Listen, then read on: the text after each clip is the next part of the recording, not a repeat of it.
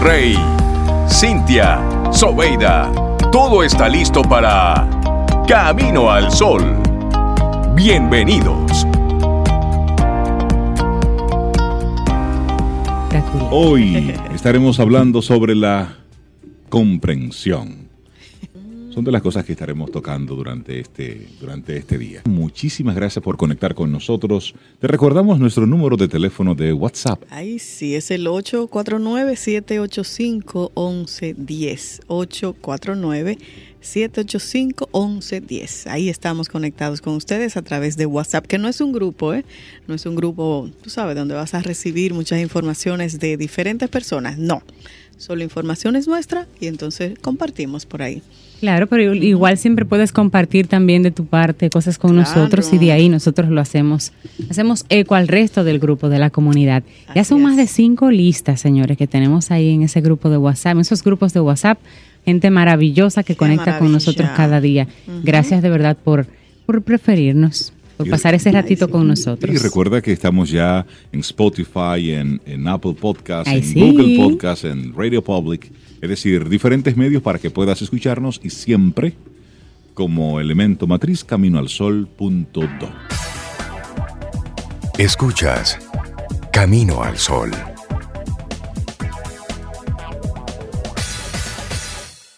Y como siempre, vamos a comentar esa reflexión, ese tema, esa sugerencia que traemos para ti hoy. Los beneficios de la empatía. ¿Qué significa empatía? Significa sentir dentro.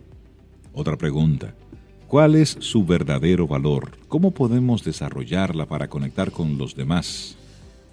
Algo que se dice muy rápido y muy fácil, pero en la práctica es todo un reto. practicando la escucha activa. Así es, ponernos en el lugar del otro, sentir lo que los demás sienten. Es un ejercicio de apertura al mundo que nos ayuda a vincularnos con la vida requiere movilizar nuestras propias emociones y dirigir una mirada más comprensiva a nuestro interior.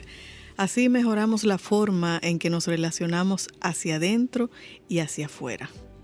La certeza que puede tener una madre de lo que necesita su bebé con solo escuchar su llanto. El profundo dolor que siente un nativo del Amazonas, por ejemplo, al sintonizar con el sufrimiento de los árboles y los animales atrapados en un incendio, o el deseo que se despierta en los miembros de una pareja ante la mirada cargada de pasión de uno de ellos, son todos ejemplos y manifestaciones de empatía. Y te repito la pregunta, ¿qué es la empatía? Bueno, la empatía del, del griego empateia significa sentir dentro. Es una capacidad que nos permite la participación afectiva, habitualmente emocional, en una realidad ajena a nosotros. Su existencia fue corroborada por la comunidad científica en la década de los 90 del siglo pasado, tras el descubrimiento por parte del neurobiólogo italiano Giacomo Rizzolatti y su equipo de la existencia de las neuronas espejo, que tienden una especie de puente de cerebro a cerebro y sitúan a dos personas en la misma longitud de onda, lo cual permite a uno de ellos sentir dentro lo que el otro siente, es decir, empatizar con él. Pero la empatía no es solo una reacción que se da entre las personas, sino que también es el sostén del sentimiento ecológico que nos sumerge en aquello de lo que formamos parte, la naturaleza. Por tanto, nos permite vibrar, sintonizar su frecuencia y emocionarnos con ella. Y esta reacción exige un mecanismo muy complejo que compromete tanto el movimiento neuronal de la parte cortical de nuestro cerebro como el sustrato límbico emocional y el paleocórtex instintivo. Dicho de otro modo, instinto, emoción y conciencia se implican para facilitarnos una percepción esencial y completa. Qué bueno que lo dijiste de otro modo. Me sentía Dalul cuando estaba hablando. bueno, algunas personas son muy empáticas, pero otras no tanto. Si bien la empatía es una potencialidad común, no todas las personas la desarrollan por igual. La rigidez y la frialdad caracterizan ese rasgo predominante en la sociedad en la que vivimos como consecuencia de sus dinámicas en las relaciones y la educación y esto limita considerablemente su funcionamiento. Es importante estar muy atentos a la edad en la que se establecen las bases neurofisiológicas de esta capacidad. es decir, los primeros dos a tres años de vida.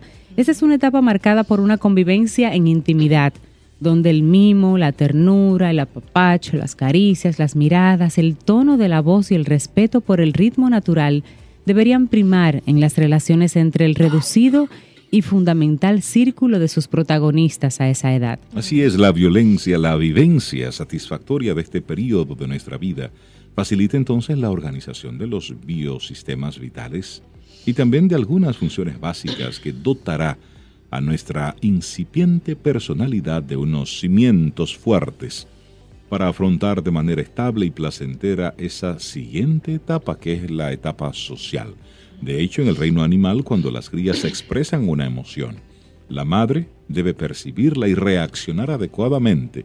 De lo contrario, mueren. Así es.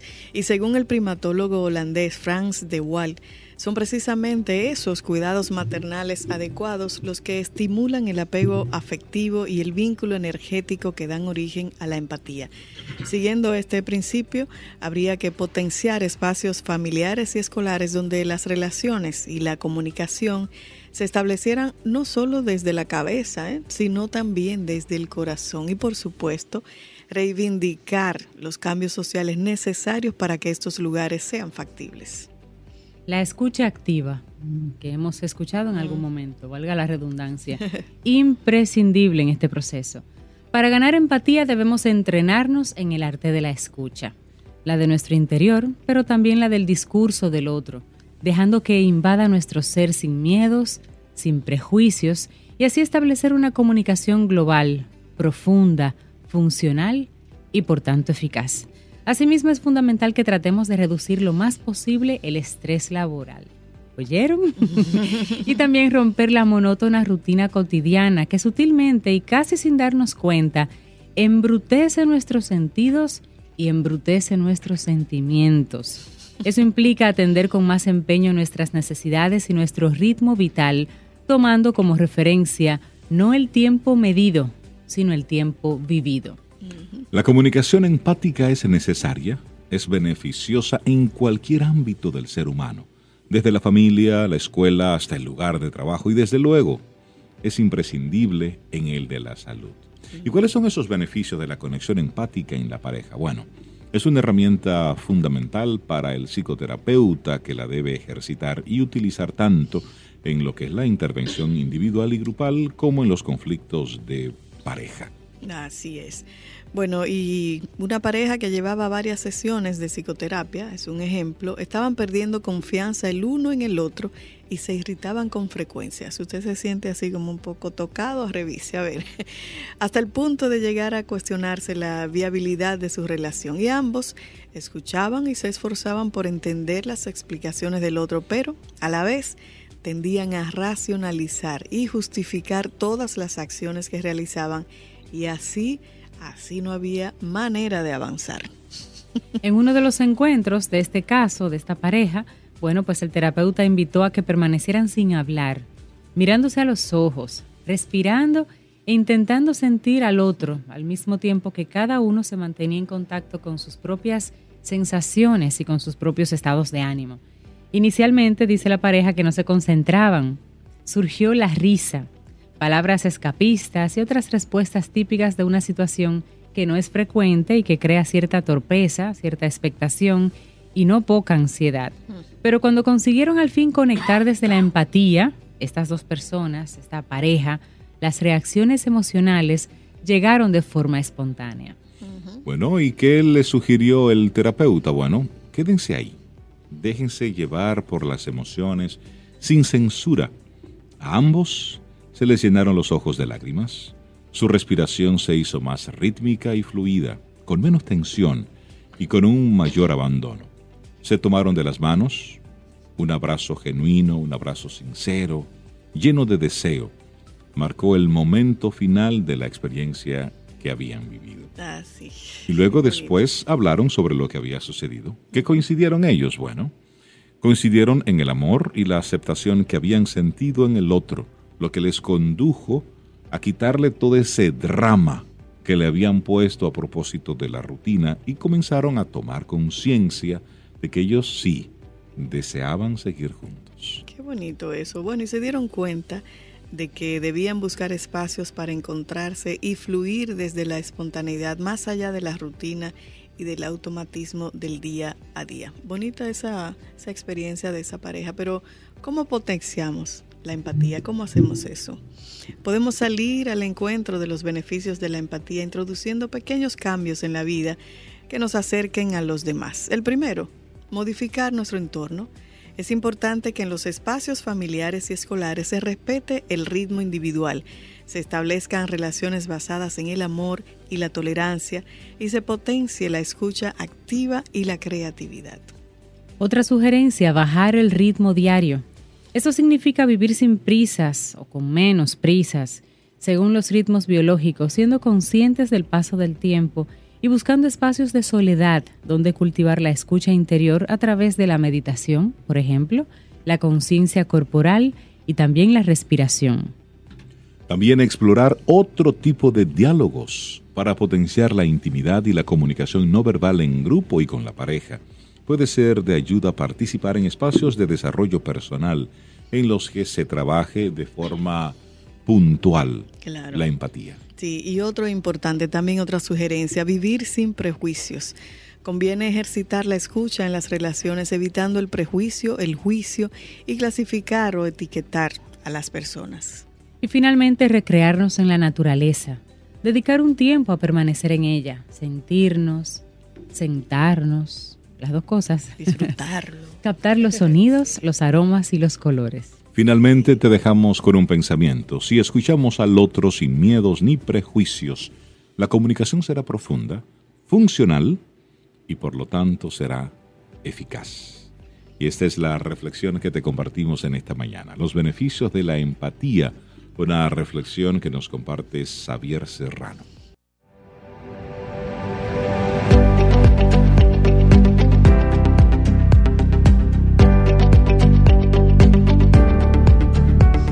El único límite para nuestra comprensión del mañana serán nuestras dudas del presente. Eso es una frase de Franklin Roosevelt a propósito de nuestro tema del día de hoy, la comprensión.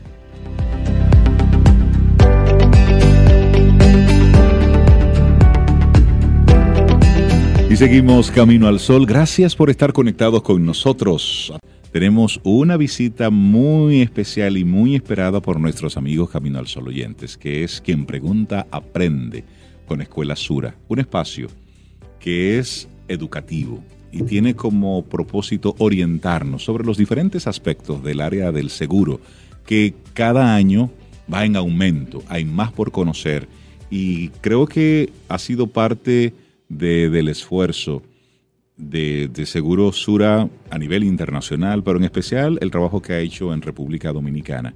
Y ya lo decíamos, si fue reconocido recientemente como una de las, de las marcas top de República Dominicana.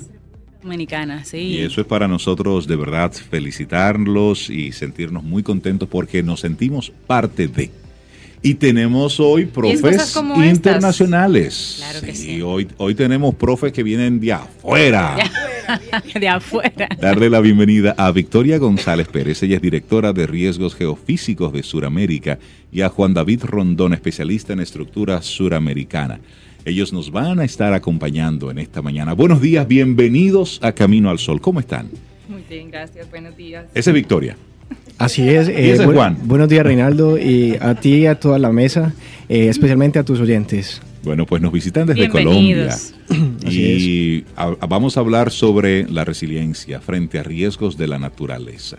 Y me gustaría que iniciáramos, eh, Victoria, Juan, hablando sobre qué es un riesgo.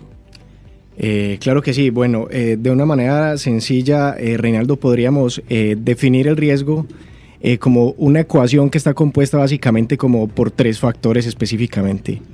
Eh, la amenaza, eh, dos, la exposición y tres, la vulnerabilidad.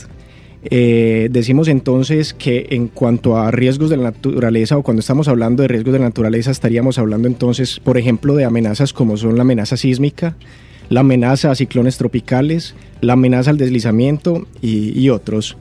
Eh, estaríamos hablando también entonces en cuanto a la exposición, es decir, a la cantidad de personas o de infraestructuras que pueden verse afectadas por la materialización de un evento. Y estaríamos hablando también eh, de la vulnerabilidad que es esas características que tienen las personas y la infraestructura para resistirse a los daños eh, producto pues de, la materialización de un evento. Es decir, a qué tan fuerte es esa infraestructura y esas personas para, eh, ser para resistir esos daños o esos efectos que los eventos de la naturaleza eh, proponen o, imponen más bien. es importante mencionar que de esas tres variables que componen el riesgo, repitiendo la amenaza, la vulnerabilidad y la exposición, eh, nosotros tenemos control específicamente sobre dos de esos aspectos. Uno es la exposición y dos es la, vulnerabilidad. Eh, debido a que la amenaza pues como tal no puede ser gestionada. Un ejemplo de esto eh, es la amenaza sísmica, por ejemplo, eh, que si existe en determinada ubicación, pues no podemos evitarla. Quiere decir esto que si en una zona hay placas tectónicas que están moviéndose e interactuándose entre sí o existen fallas eh, sísmicas, eso no lo vamos a poder evitar. Lo que podemos hacer nosotros es trabajar sobre la vulnerabilidad.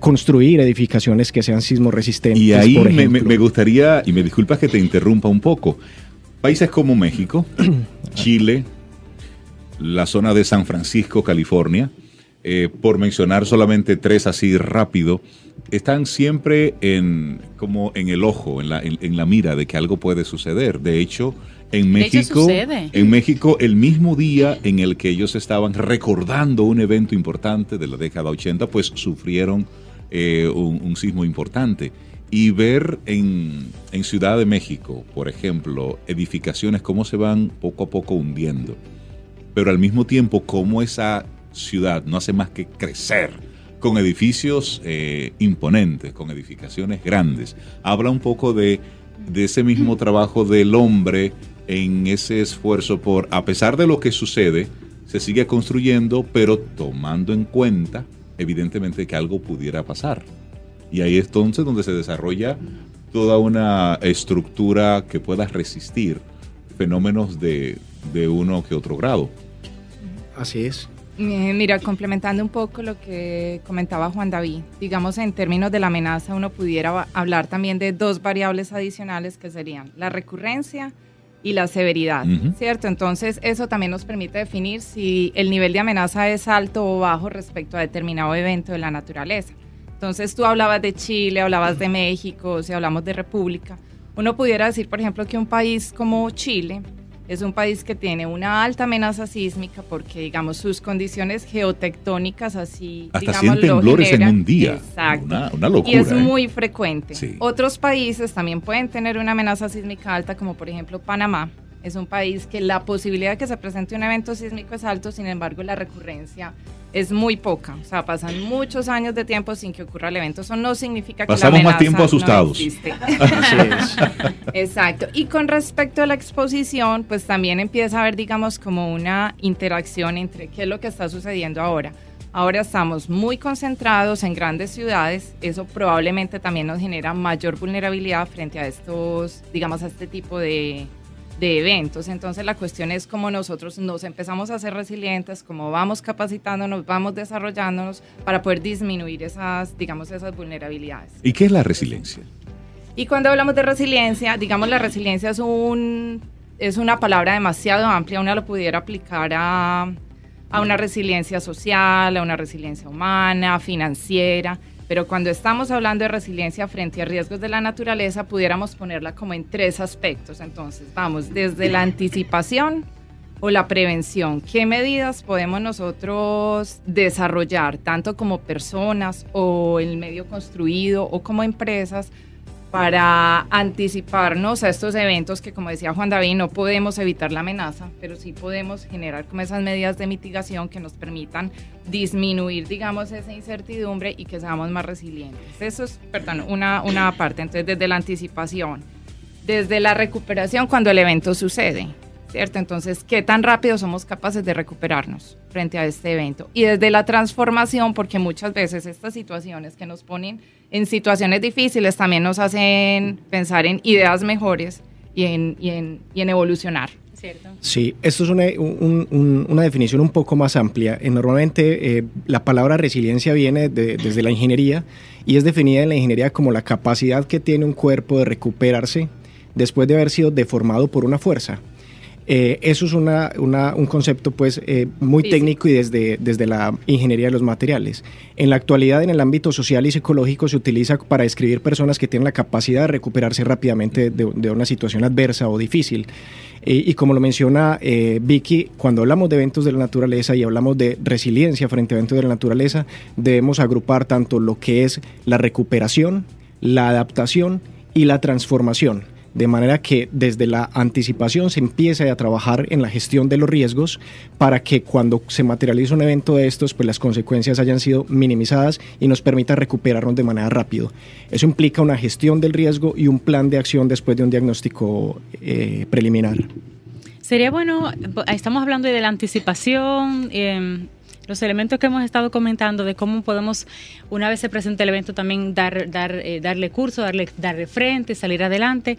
Pero, por ejemplo, en nuestro país, ¿cómo pudiéramos, un oyente que está escuchándonos en este momento, pensar un poquito en cómo gestionar la resiliencia propia de la naturaleza que nos tocó a nosotros, que no es grandes vientos, no hay volcanes, lo que tenemos es no tenemos eh, temas de tsunami. Pero sí tenemos los huracanes, que estamos cada año durante seis meses estamos en, expectativa de que algo puede suceder. Entonces, ¿cómo la persona puede ubicarse en tiempo y espacio del el entorno que me tocó a mí, la naturaleza que me tocó a mí? ¿Cómo yo puedo de alguna manera identificar los puntos que me pueden ayudar a ser un poquito resiliente? Y aquí pongo un poco en esto en contexto.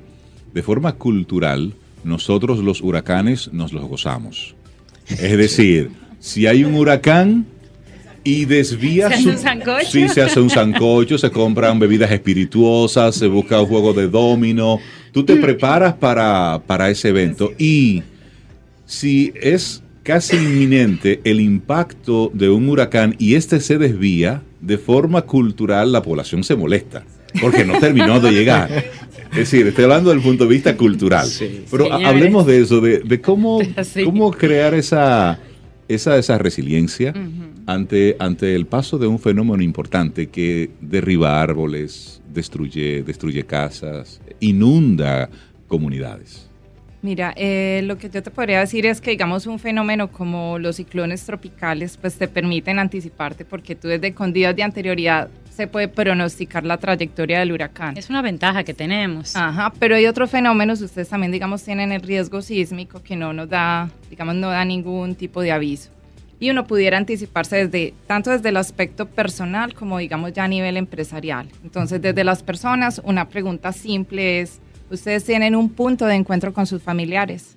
Okay. ¿Cierto? Si nos coge... Una muy buena este primera pregunta. Exacto. Si en este momento ocurriera un sismo, unas personas están en sus lugares de trabajo, otras estarán en sus casas, en centros comerciales, los hijos en los colegios. Tienen un punto de encuentro definido. ¿Qué pasa si en la ciudad entonces se queda sin energía, sin telecomunicaciones? ¿A dónde vamos? ¿Dónde nos reunimos? Exactamente. Y ese punto de encuentro también, ¿qué tan sismo resistente puede llegar a ser? ¿Qué tan seguro es? Exacto. Entonces uno buscaría sitios donde uno espere que los diseños, que la normativa, que esos edificios estén bien construidos y poderse encontrar ahí con sus familiares. Mira, son medidas muy sencillas. Eso digamos a nivel personal. A nivel de empresas, entonces es muy común que en grandes empresas se desarrollen planes de emergencia, planes de, de contingencia, planes de continuidad. Pero las pequeñas empresas muchas veces no tienen un plan de emergencias, entonces no saben cómo es una evacuación, no saben dónde están localizados sus empleados, dónde viven, si están en lugares de alto riesgo. Vulnerables, y digamos que puede ser que a la empresa como tal no le pase nada, pero si a sus empleados les sucede algo... Es como si, claro. Exactamente. Pues, eh, podríamos decir, Reinaldo, entonces que cuando hablamos eh, de la gestión del riesgo, eh, tenemos que empezar diciendo, y específicamente para la República Dominicana, debemos comenzar diciendo que es, por la ubicación geográfica de la República Dominicana, se, esta isla se encuentra expuesta a riesgos muy importantes, como son los ciclones tropicales y, y el riesgo sísmico, ¿cierto? empezando por ahí pero sin importar cuál es el, evento de la naturaleza que pueda afectarnos, eh, debe gestionarse el riesgo de una manera, eh, de, por decirlo de alguna manera, típica. Eh, la gestión del riesgo debe iniciar con la identificación de esos riesgos. Segundo, continuar con la cuantificación de esos riesgos y cuando hablamos de la cuantificación es que debemos determinar cuáles son la, afectación que puede darse en términos de daños y, y pérdidas económicas y posteriormente con esta información ya generada las decisiones acerca del tratamiento que debe tener el, riesgo.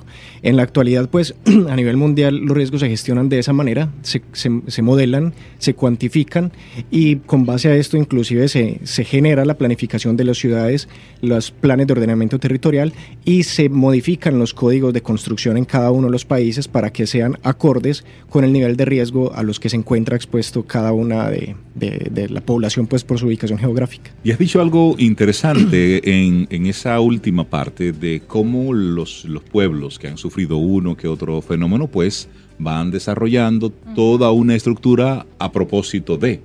Eh, recuerdo, por ejemplo, cuando tú, Cintia, visitaste Nicaragua donde traías la información de que las edificaciones son, son, bajas, son, son, bajitas, son bajitas, los techos son ligeros a propósito de un... De un sismo que sucedió hace muchos años, pero que el techo, eh, el techo de todas las casas se fragmentó y en casi todos los lugares, los espacios, las personas murieron dentro de sus casas. Por aplastamiento. por el aplastamiento de los techos. Y a partir de ahí, pues, hubo esa nueva normativa de nada alto, construcciones altas, pero también el techo tenía que tener ciertos lineamientos para que fueran suficientemente ligeros. Por ejemplo, nosotros en, en México, en un centro de convenciones, notamos unos grandes cables dentro de la estructura que evidentemente permitían una mayor flexibilidad de la, de la infraestructura. Es prácticamente eso desde la ingeniería. Así es. Tú vas eh, aprendiendo, según la naturaleza te va golpeando, lamentablemente. Y el conocimiento pues cada vez es un poco más amplio. En la actualidad se cuentan con tecnologías eh, muy importantes para poder gestionar o minimizar la vulnerabilidad de las edificaciones ante eventos de la naturaleza, entendiendo que cada evento pues exige las edificaciones o nuestra infraestructura de una manera diferente. David, una, una pregunta que, que les quiero hacer tanto a David como, como a Victoria. En nuestro país, en los últimos años solamente hemos recibido huracanes. Lo más cerca que hemos estado de un, de un sismo, de un terremoto importante, fue lo que ocurrió en Haití hace ya casi 10 años. Pero nosotros aquí no hemos sentido, o por lo menos esta generación no ha experimentado lo que es un, un, terremoto importante. Hemos tenido algunos temblores que han fracturado algunas, algunas edificaciones, pero no algo así como eh, que estremezca a la sociedad. Y de una forma u otra es posible que eso vaya, nos vaya anestesiando como comunidad. Es decir, como aquí nunca pasa, pues no se toman esas medidas y ese aprendizaje estructural. En su experiencia, en lo que ustedes han visto hasta el momento en República Dominicana, ¿cuál sería realmente un diagnóstico desde el punto de vista técnico de nosotros como sociedad? Eh, bueno, eh, tendríamos que iniciar por, por, hablar un poco acerca de la, de la, amenaza sísmica que la isla o que la República Dominicana tiene. Y es que eh, la República Dominicana está ubicada en, en la placa del Caribe. Por decirlo de una manera sencilla, las placas tectónicas son pedazos de la corteza terrestre fracturadas y que cada una pues tiene, de acuerdo a sus diferencias de densidades, pesos y demás, pues tiene un movimiento relativo conforme a otros. La interacción entre esas placas es una fuente importante de sismos, tal vez la, principal en la región, y aquí estamos hablando de que estamos ubicados en la República Dominicana en una zona fronteriza entre dos placas tectónicas, la placa del Caribe y la placa de Norteamérica, lo que esa interacción eh, a través de la fricción eh, acumula energía para ser liberada en forma de, de sismos después. También al interior de la isla, ya sobre la plataforma, sobre la placa directamente, existe una serie de agrietamientos que es lo que conocemos como las eh, fallas sísmicas, que también son activas y es una segunda fuente de sismos.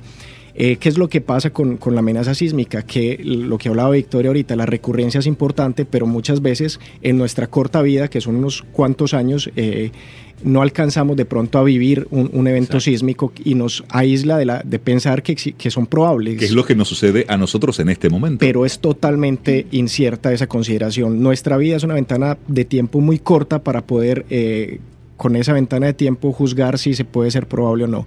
Si miramos la historia sísmica de la República Dominicana vemos que es muy amplia, que se han presentado sismos importantes, eh, devastadores en términos de destrucción, inclusive con, eventos de tsunami también en ocasiones. Entonces, eh, hablando de amenaza sísmica específica, la, República Dominicana se encuentra expuesta a una importante eh, amenaza sísmica por la historia sísmica que se tiene y por las fuentes sísmicas que se encuentran sobre la eh, la isla, ¿cierto? Digamos que es importante complementar que pues la amenaza existe, pero un poco creo que la pregunta tuya también está muy relacionada. Es, si estas edificaciones, ¿cómo responden Porque lo que, lo que tú muy bien con, eh, mencionabas, eh, David, eso está en nuestro pasado, en la historia, pero esta generación viva no ha experimentado un impacto de un sismo importante que, afecte a todo el país. Hemos tenido eh, algunas, algunas marejadas en, en la zona de Nagua, por ejemplo, historia reciente, pero desde el punto de vista cultural, siento que estamos un poco anestesiados, porque no hemos vivido en carne propia en esta generación viva actualmente en República Dominicana. Pues mira, actualmente existen modelos de riesgo sísmico que lo que hacen es estimar, digamos, cuáles pudieran ser las pérdidas potenciales en caso de que se presentara un evento sísmico en una región determinada. Entonces, esos modelos de riesgo sísmico tienen en cuenta la amenaza, digamos que está implícita, y caracterizan las edificaciones de acuerdo, digamos, a su vulnerabilidad. Entonces, dependiendo de los materiales de construcción, de la solidez de los materiales, se evalúa como cuál es la probabilidad de pérdida o de que esa edificación sufriera daños cuando se presentara un evento sísmico.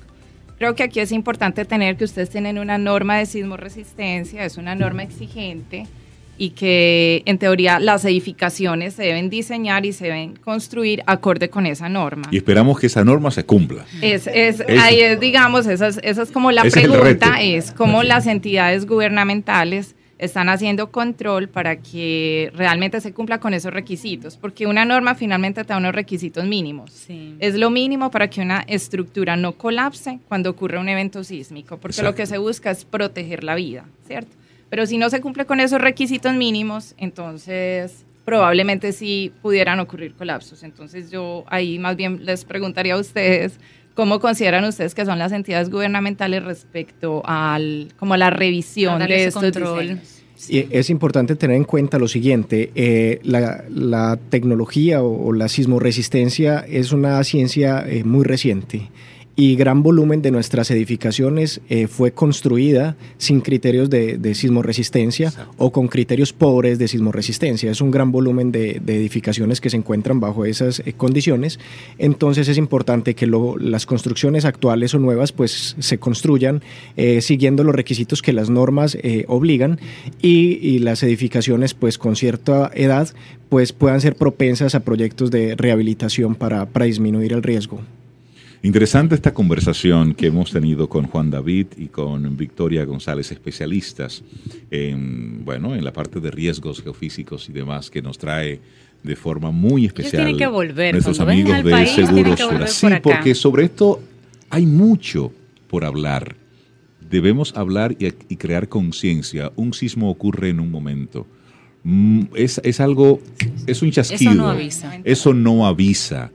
Entonces es posible y, voy, y, he sido un poco reiterativo en eso porque creo que nosotros como sociedad estamos un poco anestesiados con esa posibilidad. Desde hace muchísimos años se ha estado hablando sobre la posibilidad de una ocurrencia de un hecho importante.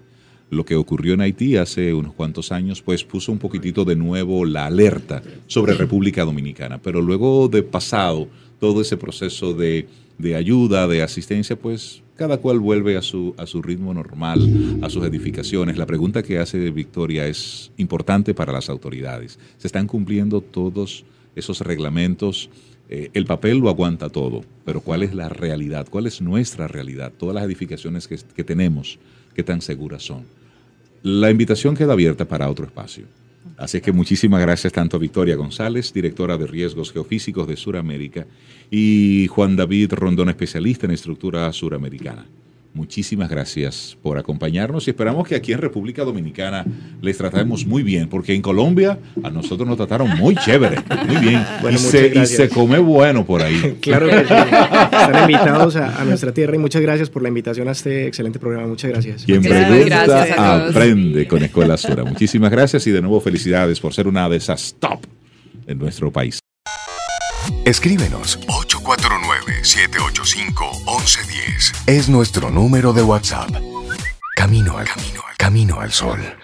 Te hemos estado compartiendo temas que que es para invitarnos a una introspección. Claro que sí. Pero no termina aquí. ¿Todavía? Vamos a concluir con Jesús y Triago, autor, y nos va a compartir su nuevo libro, Servir para Vender. Bienvenido a Camino al Sol. Hola, feliz día, ¿cómo están? Bienvenido. Bienvenido, Pues, Jesús. bien. Súper bien aquí. ¿Y tú cómo estás? Excelente, excelente. He maravillado de estar aquí con ustedes y compartir con su audiencia pues un poco los temas de este libro y nuestro próximo workshop también. Desarrollando habilidades para negociar la vida que mereces. Háblame de eso, Sí. me gusta. Sí, bueno. negociar la vida que mereces. Sí, exactamente. Yo creo que pues todos desde que nacemos tenemos esa habilidad intrínseca desde niños y pues justamente con este libro venimos a, a romper un poco ese, ese sentimiento que tenemos o, o esa, vamos a decir, eh, paradigma que existen en torno a las ventas, ¿no? Las ventas, todos los seres humanos eh, fuimos creados para impactar sobre otras personas, para influenciar a otras personas. Pero hay personas que dicen que, que- que lo suyo no es la venta. Sí, sí, la mayoría de las personas, porque lamentablemente pues la venta tiene una con- un condicionamiento atrás que el ser humano resiste, que es el rechazo, ¿no? Y cuando nosotros ofrecemos algo, eh, nuestra mente no nos quiere exponer muchas veces y, y esas limitaciones pues hacen que la gente no se atreva, que no dé ese paso, pero la realidad es que, y desde el punto de vista que nosotros lo, lo- lo enfocamos, es el, el punto de vista de dar, de servir, que, que tiene que ver como, como los niños nos piden las cosas. O sea, cuando un hijo quiere algo, como lo pide, ¿no?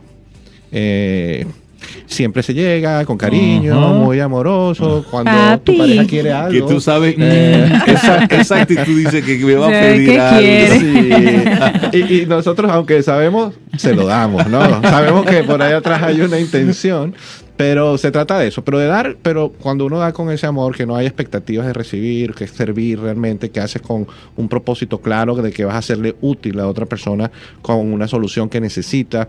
Eh, es decir, es enamorarse de lo que estás haciendo. Yo creo que esas son vivencias que todos hemos tenido. Para tú vender un producto tienes que casarte con él, pero a lo mejor no vemos el trasfondo que está atrás. Y realmente es eso, es que tú tienes que vivir, tú tienes que estar inmerso en 100% en lo que estás haciendo, sea lo que sea en tu vida. Porque si yo voy a, a hablar con mi jefe para, ven- para comprar o para venderle que yo soy la persona adecuada para un ascenso, yo tengo que venderme, ¿no? ¿Y, y cómo te vendes? Bueno, y con el tema del, del branding personal, sí, marcas, correcto. pues lo que se está precisamente es exponiendo a que cualquier profesional se venda como profesional.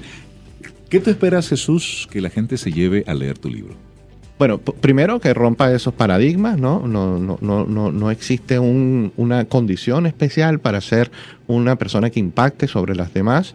Eh, romper, yo creo que en el libro el 80% que de las cosas que nosotros hablamos es justamente cómo responder ante esas adversidades. Yo creo que el tema que estaban eh, conversando previo sobre la resiliencia tiene mucho que ver. Y también eh, llenarte de her- herramientas para entrenar a tu mente a que realmente tú puedas salir de tu zona de confort, ames lo que haces, porque esa es la- si, si tú estás feliz, si tú amas lo que haces, si tú estás cumpliendo un propósito, si tú sabes que eres útil, si tú sabes todas esas cosas, eso te da la alegría suficiente para estar agradecido y emprender lo que sea, luchar contra cualquier adversidad. Entonces, el 80% de las habilidades que nosotros mostramos ahí están relacionadas con eso. Obviamente que hay técnicas, hay habilidades, eh, cómo eh, poner las cosas dentro de un contexto Mm, claro. que sean para la otra persona más amigables, eh, cómo, cómo usar las palabras para eh, colocar la solución real a las necesidades de esa persona, cómo crear un ambiente de confianza y al final todo lo que necesitas saber para atraer la atención hacia ti, conectar con esa persona y convertir el resultado que tú estás buscando. Y perderle el miedo al rechazo, que es lo que nos limita a, a comenzar en primera instancia. Eso es el, el- ese es el freno más grande. Y entonces todo, en todas esas creencias que los seres humanos nos vamos haciendo, eh, ¿será que me va a decir que no? Eh, ¿Será que yo soy capaz? Eh, ¿Será que, no sé qué? Entonces, se, al se- final, se reduce a miedo. Mucho el miedo, miedo, mucho sí. miedo, pero el miedo empuja Exacto. también, impulsa, Sí. dependiendo de cómo lo, lo materialicemos. Jesús, ¿a qué atribuyes el que todavía la gente piense en la palabra vendedor y automáticamente le pone al lado como si fuera vendedor de biblioteca, puerta a puerta? Sí. ¿Por qué la gente como que conecta la palabra venta con ese tipo de, Sí, Con esa sí, imagen. Sí, con esa Sí, imagen. esa- Bueno. Porque esa era la imagen del no. Sí, la verdad que nosotros estamos para dignificar un poco esa profesión, porque justamente es eso, o sea, de, de- esas son las técnicas de los años 80, como yo le digo, las técnicas ochentosas, donde tú tenías que presionar a 10 personas para venderle a uno. Exacto. Entonces te mandaban a Y la calle, busca, busca, toca puerta, toca puerta, presiona, presiona, presiona, hasta que consigas la venta. Y, y atrás de todo lo que estaba amarrado a un vendedor estaba eh, dedicado al resultado. Y si no conseguías resultados, no servías. Entonces, claro, toda esa presión en, me- en medio de esto hacía que, pues bueno, el vendedor realmente era una persona que presionaba. ¿no? a los demás. Y eso no quiere decir que tú no debas tener eh, dedicación, que tú no debas ser insistente con los objetivos que tienes en tu vida, pero sí que tienes que hacer las cosas no concentrado en el resultado, sino más en el proceso.